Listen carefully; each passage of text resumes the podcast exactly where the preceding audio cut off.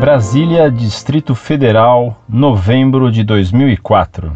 Sobre a Igreja Católica Apostólica Romana e a Igreja Ortodoxa, gostaria de perguntar: como hoje estão organizadas as duas igrejas? Existem diferenças entre elas? Em quais países elas são predominantes? Muito obrigado. Abraços.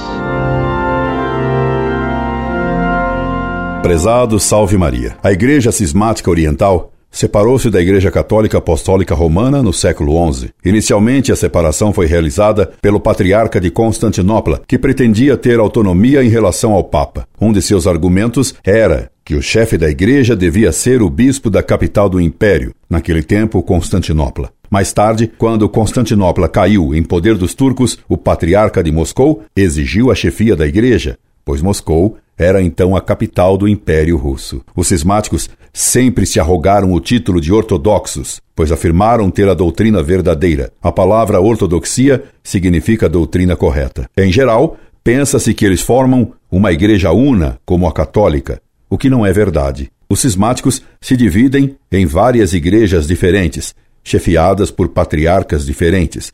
Assim, os cismáticos russos não aceitam os gregos, por exemplo. Com relação à Igreja Católica, os principais pontos de divergência são: 1. Um, a recusa de aceitar o Papa como chefe da Igreja, com poder de jurisdição, isto é, de mando. 2. A recusa de aceitar a doutrina de que o Espírito Santo procede do Pai e do Filho. Os cismáticos recusam que o Espírito Santo proceda também do Filho. 3. Os cismáticos recusam todos os dogmas proclamados pela Igreja Católica depois do cisma. Assim, os cismáticos não aceitam, por exemplo, o dogma da infabilidade papal e o da assunção de Nossa Senhora ao céu. A ausência de um poder unificador como o do Papa causou inúmeras divisões doutrinárias entre os cismáticos, semelhantemente ao que aconteceu com os protestantes. Incorde Jesus Semper, Orlando Fedeli.